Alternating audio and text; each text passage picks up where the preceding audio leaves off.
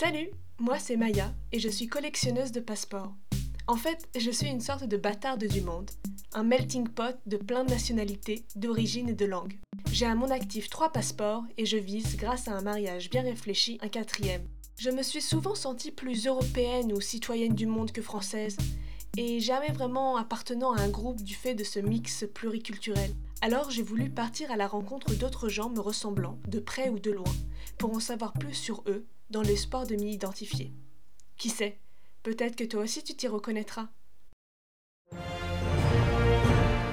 Alors on enregistre ce podcast. Le nouveau président états-unien, Joe Biden, prend enfin les commandes à la Maison Blanche. Mm. Ça te fait quoi? Honnêtement, je me sens tellement un poids qui part. Vraiment, c'est putain de merde, c'est terminé. C'est bon, il est parti. On passe à autre chose là.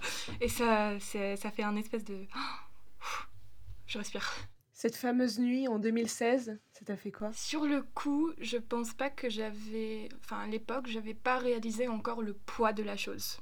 Parce que la politique, ça m'intéressait, mais un peu en périphérie. Et tout autant que je comprenais qu'il y avait quand même un sérieux problème avec le fait que ce gars pouvait être élu président, bah, il, ça avait pas encore commencé la quantité de merde qui a ensuite suivi. Et du coup, même si on avait, il y avait cette idée que c'était pas une bonne chose, c'était pas non plus encore au niveau où on était en mode bon bah c'est la plus grosse merde euh, que peut vivre euh, ce pays.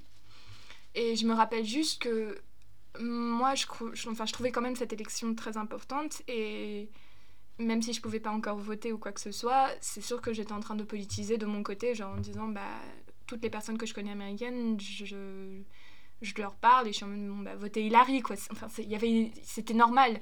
Mais ce qui m'avait fait beaucoup rire sur le moment, c'est que du coup, pour moi, c'était très important et j'en parlais souvent à mes potes, mais eux ne comprenaient pas pourquoi on était tellement sur cette élection, pourquoi c'était tellement important et tout. Et le lendemain, au collège, plein de gens que je ne connaissais pas sont venus me parler parce qu'ils savaient que j'étais américaine pour me dire, mais euh, comment vous avez pu faire ça? Qu'est-ce qui vous est passé par la tête? Je suis premièrement, qu'est-ce que moi j'ai bien pu faire là-dedans? Je suis toute petite, je peux pas voter, voilà. Et d'un autre côté, ça fait depuis des mois que je suis en train de dire que cette élection est importante et personne n'écoute euh, ce que j'avais à dire. Du coup, la nuit en elle-même, c'était un peu euh, cette réalisation et en même temps de dire peut-être que ça sera pas aussi grave qu'on a l'impression. Et le lendemain, c'était un peu le ah, d'accord, si, ça va être aussi grave que ce que ça donnait à voir, quoi.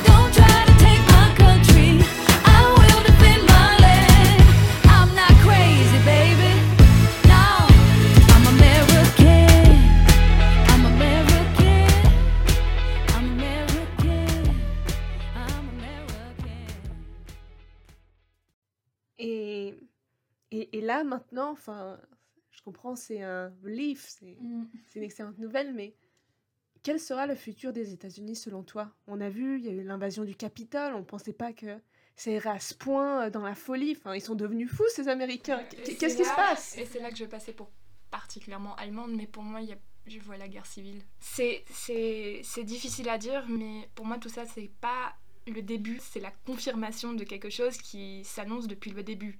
C'est quand le début? L'élection de Trump. En fait, la seconde où il a été élu et la seconde où on a pu voir que les États-Unis étaient à l'occasion assez connes pour pouvoir élire un mec comme ça, c'était le, le début de cette réalisation qu'il y avait un putain de côté très très très obscur en fait aux États-Unis qui a permis cette élection. Du coup, je me demande, est-ce que le début, c'était pas encore avant l'élection de Trump?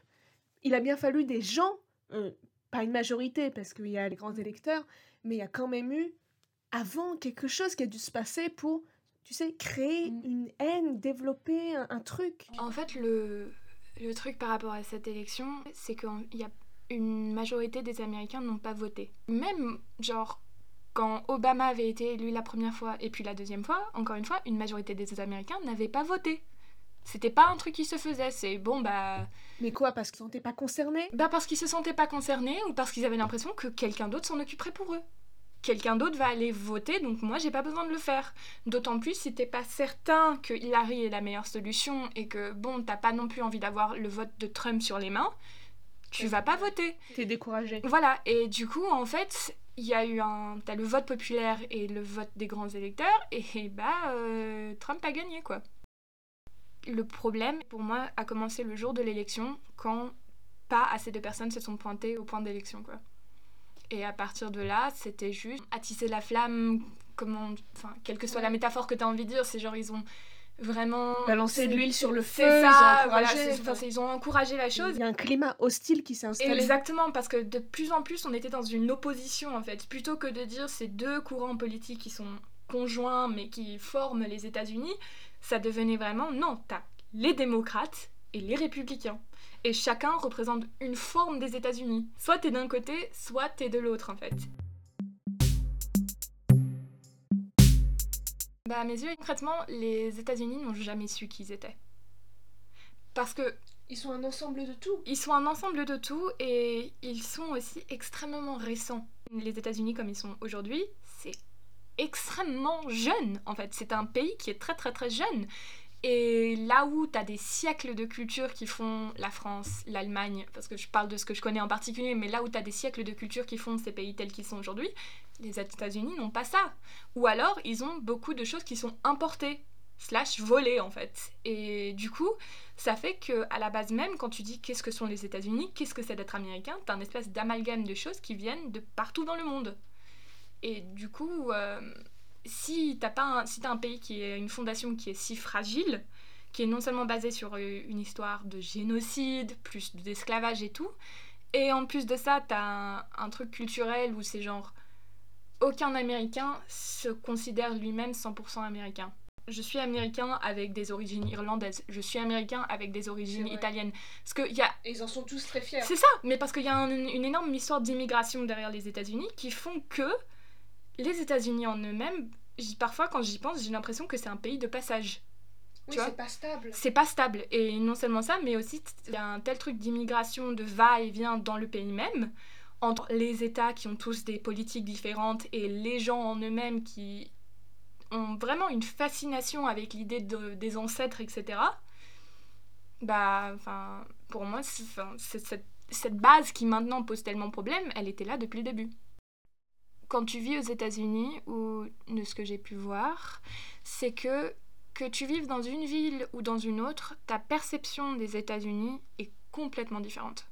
De ce que c'est que les États-Unis, de ce que c'est que d'être aux États-Unis peut être complètement différente.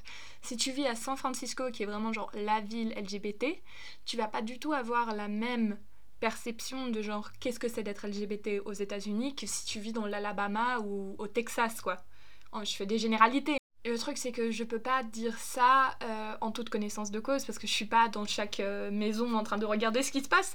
Oui, tu vois ça d'un- point de vue assez français. Ça, mais là où, pour revenir sur un truc dont on parlait bien avant, mais quand on parle de ce truc de genre à quel stade je me sens pas entièrement américaine ou pas entièrement allemande, c'est que tout ce que je peux dire, je le comprends de la même manière qu'un français pourrait le comprendre. Parce que je l'apprends des mêmes sources. Tu connais quelqu'un d'américain, tu pourrais aller lui poser les mêmes questions que moi je posais à ma mère en fait.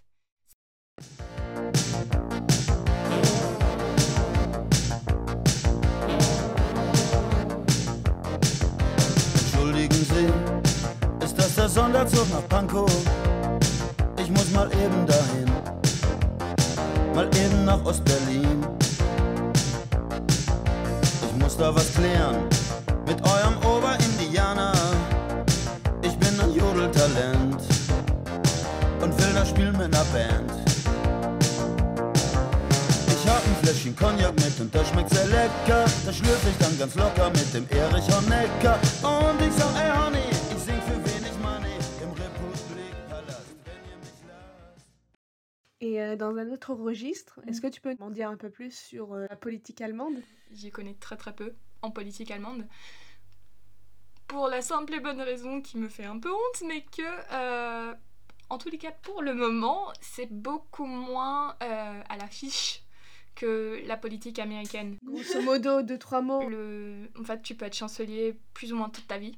En gros, genre. euh, Angela Merkel, je sais pas exactement depuis combien d'années elle l'est, mais genre le dernier, ça faisait 16 ans, etc. Aussi, euh, bon, être président, ça veut rien dire. Comment dire Le rapport aux politiciens en Allemagne n'est pas le même qu'autre part. En gros, c'est c'est parce qu'en fait, les. Comment dire un truc très con, mais que je trouve très drôle, c'est que les Allemands et la nudité, tu vois, ils ont pas de problème avec la nudité. Genre les plages nudistes, en Allemagne, il y en a énormément en fait. Ma grand-mère me raconte les plages nudistes, on y allait tout le temps et tout, c'est là où ton père a grandi, etc. Et euh, il me racontait souvent le truc comment genre l'ancien chancelier, il l'avait il l'avait vu à plusieurs reprises sur cette plage nudiste et la seule chose qu'il portait c'était sa montre. Mais du coup, le rapport euh, un peu de genre personne à personne et à la- aux politiciens en particulier, il y a, y a un mysticisme qui est très présent genre euh, dans la manière dont les États-Unis considèrent leurs politiciens Oui, qui n'est pas présente euh, en Allemagne. quoi. C'est- des êtres humains que nous on met en charge, mais l'Allemagne est beaucoup plus dans un, un rapport de genre la communauté, genre l'agora quoi. En fait, c'est ils sont tous dans une discussion et leurs politiciens, en tous les cas, ils tentent vraiment que ce soit une représentation de ce que l'Allemagne souhaite être à un moment donné. D'accord. Donc, dans ce sens, par exemple, euh, on va plus s'intéresser euh, au programme des politiciens plutôt qu'à leur personne. Ouais. T'as genre trois niveaux, si tu veux. T'as as donc les gens qui votent pour leur parti, et les partis qui choisissent qui est censé les représenter dans l'élection générale, et puis les gens, euh, ces représentants sont souvent genre les chefs de parti, ou c'est des gens qui représentent au mieux les valeurs d'un parti particulier, qui vont ensuite se présenter aux élections du chancelier. Il n'y a pas de grands électeurs. voilà. T'as pas un- c'est- pas biaisé dès le début, en fait, si tu veux. C'est vrai que c'est intéressant, mais du coup, ça n'a rien à voir avec l'aspect un peu télé-réalité et showbiz des États-Unis. Même en France, on est à fond sur les ragots. Il y a un tout petit peu de ça, mais par exemple, ça c'était un, un truc qui faisait rire, euh, qui a fait beaucoup rire, mais encore une fois, ça va à voir avec la nudité, je suis désolée. Mais en fait, euh, il y avait cette. Je sais pas si c'était une blague ou si c'était vraiment un- une interview, mais un, un reporter était allé voir un des voisins de Angela Merkel, parce qu'elle a une maison en dehors de. Berlin, je pense. Et il était, il était allé voir euh, un de ses voisins et il avait demandé si elle avait changé après, euh, après être devenue chancelière. Et il a dit oui, maintenant elle se baigne avec un maillot de bain. C'était genre le truc, tout le monde trouvait ça hilarant, mais il y avait une normalité dedans parce que vraiment, euh, il y a quand même une espèce de question et bon, tu peux dire c'est probablement lié au gros problème qu'il y avait eu en Allemagne quelques années auparavant, mais en tous les cas, ils essaient vraiment de garder un, un ton d'humanité pour euh, tout ce qui est genre euh, les élus et les voilà et les personnes euh, politiques. Oui, en fait, il y a vraiment une tentative de éviter à tout prix, comme Anna Arendt en parlait, une machine huilée. Et surtout, bah, j'appellerais même pas ça une tentative. Maintenant, c'est vraiment, c'est intrinsèquement lié à comment la politique fonctionne en Allemagne actuellement, en tous les cas.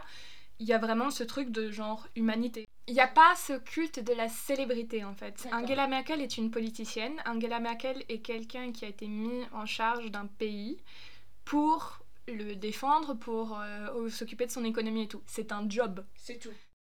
À un niveau, oui, bien sûr, il y a toujours un truc de genre de la personne, parce que que tu élises quelqu'un veut dire qu'il y a quand même quelque chose dans cette personne qui te plaît pour que tu lui fasses confiance, etc. Du coup, bien sûr, il y a un petit peu des ragots, tout ce que tu veux, mais c'est pas ça sur lequel on va se concentrer le plus. C'est-à-dire qu'il y a Angela Merkel est politicienne. Angela Merkel doit s'occuper du pays. En une phrase, Ouais. la politique allemande, c'est quoi? En quoi c'est différent de ce que nous on connaît?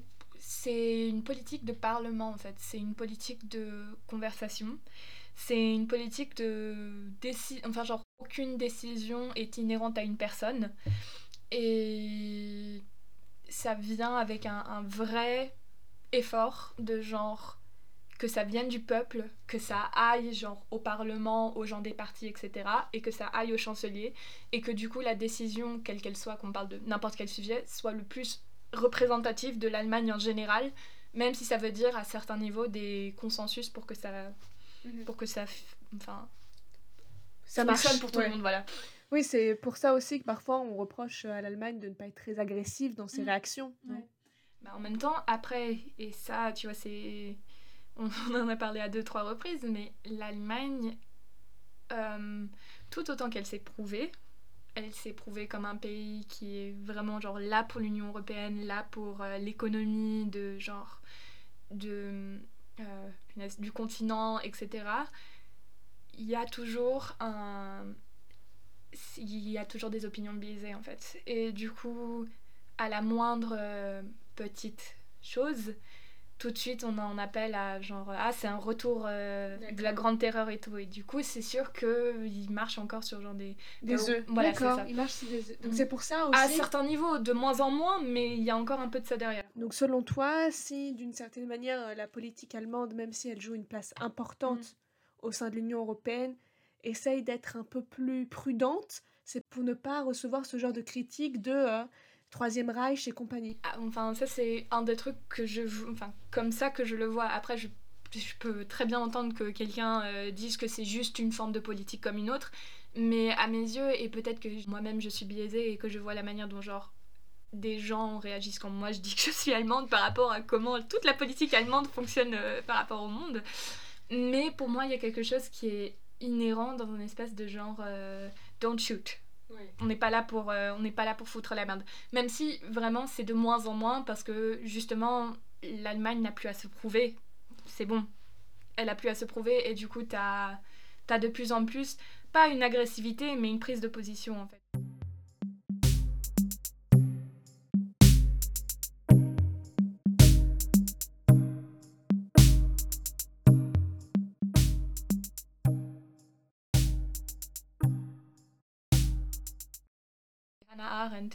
Je sais pas si je peux dire ça, mais en fait, je trouve que c'est une femme extraordinaire qui, d'autant plus, euh, je sais pas si t'as lu Eichmann and Jerusalem ou pas. C'est en gros, elle a été invitée par le New Yorker, il me semble, à aller participer, à aller genre voir le hum, jugement de Eichmann Oui. à Jérusalem. C'est celui qui dirigeait un peu le, flux des trains, etc. euh, durant la deuxième guerre, le flux des trains. C'est lui qui décidait qui allait dans quel camp, plus ou moins. Et c'est juste que elle en est ressortie avec une théorie qui est très intéressante qui s'appelle la banalité du mal.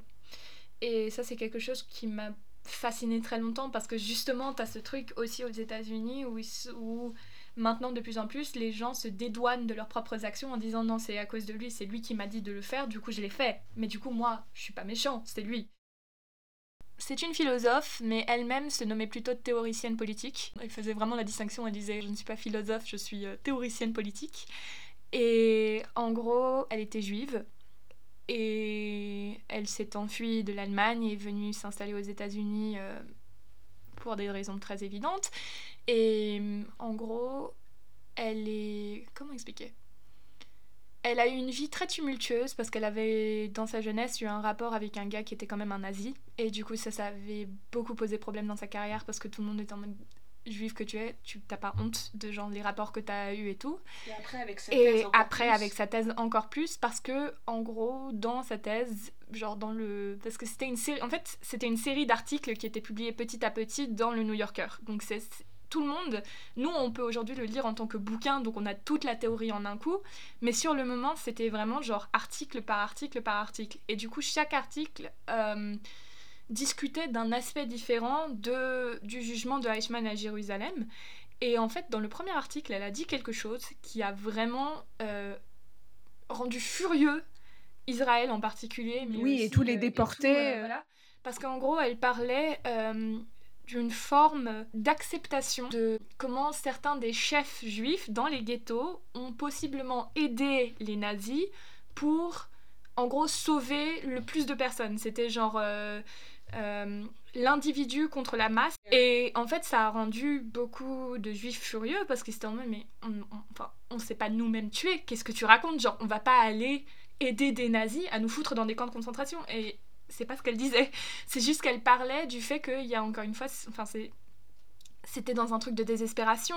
C'était pas un truc voulu etc et en plus c'était que une infime partie de sa théorie, mais ça a vraiment, genre, ça l'a foutu dans la merde, quoi. Et après, comment elle parlait de Eichmann, et surtout, toute sa thèse était autour du fait que elle était choquée quand elle l'a vu qu'un homme de son calibre, de sa, de sa stature, parce qu'il était genre minuscule, maigrichon comme pas possible et tout, puisse en fait faire autant de mal, et comment justement il utilisait ces aspects pour se dédouaner en disant, bah, en fait, moi tout ce que je faisais, c'est signer des papiers. J'étais pas la personne qui euh, lui, c'était décidait... que des chiffres. C'était que des chiffres, et du coup, c'est c'est ce truc de la banalité du mal, c'était... euh, je ne suis un pas... employé C'est modèle. ça, c'est ça, je suis pas responsable pour ça. Je mon suis- travail. Voilà.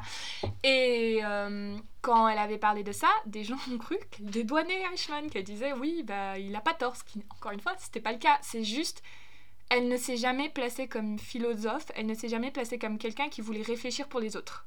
Elle était juste dans un truc, et ça c'est un truc des trucs qu'elle disait dans l'intro, c'est qu'elle était dans une conversation où elle voulait regarder tous les aspects de la chose.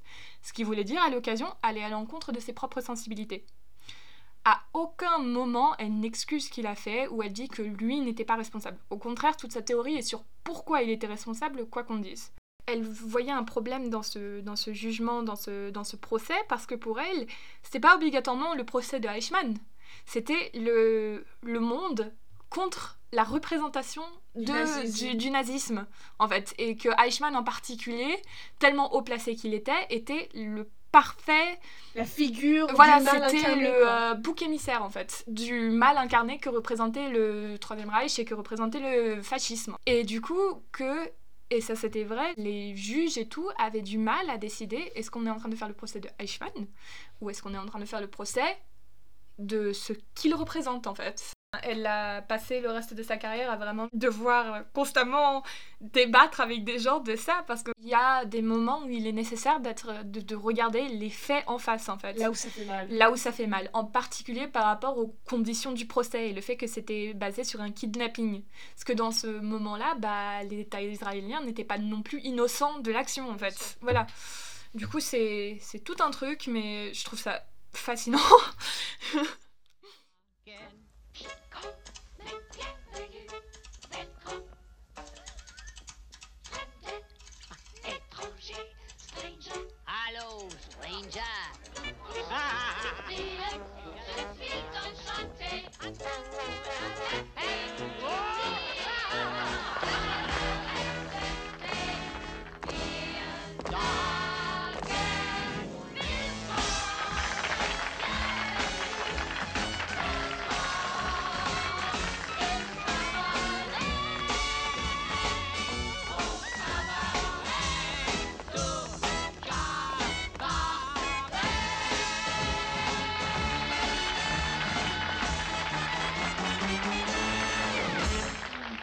là, on- par exemple, on va faire un peu la, la conclusion euh, de ce magnifique discussion.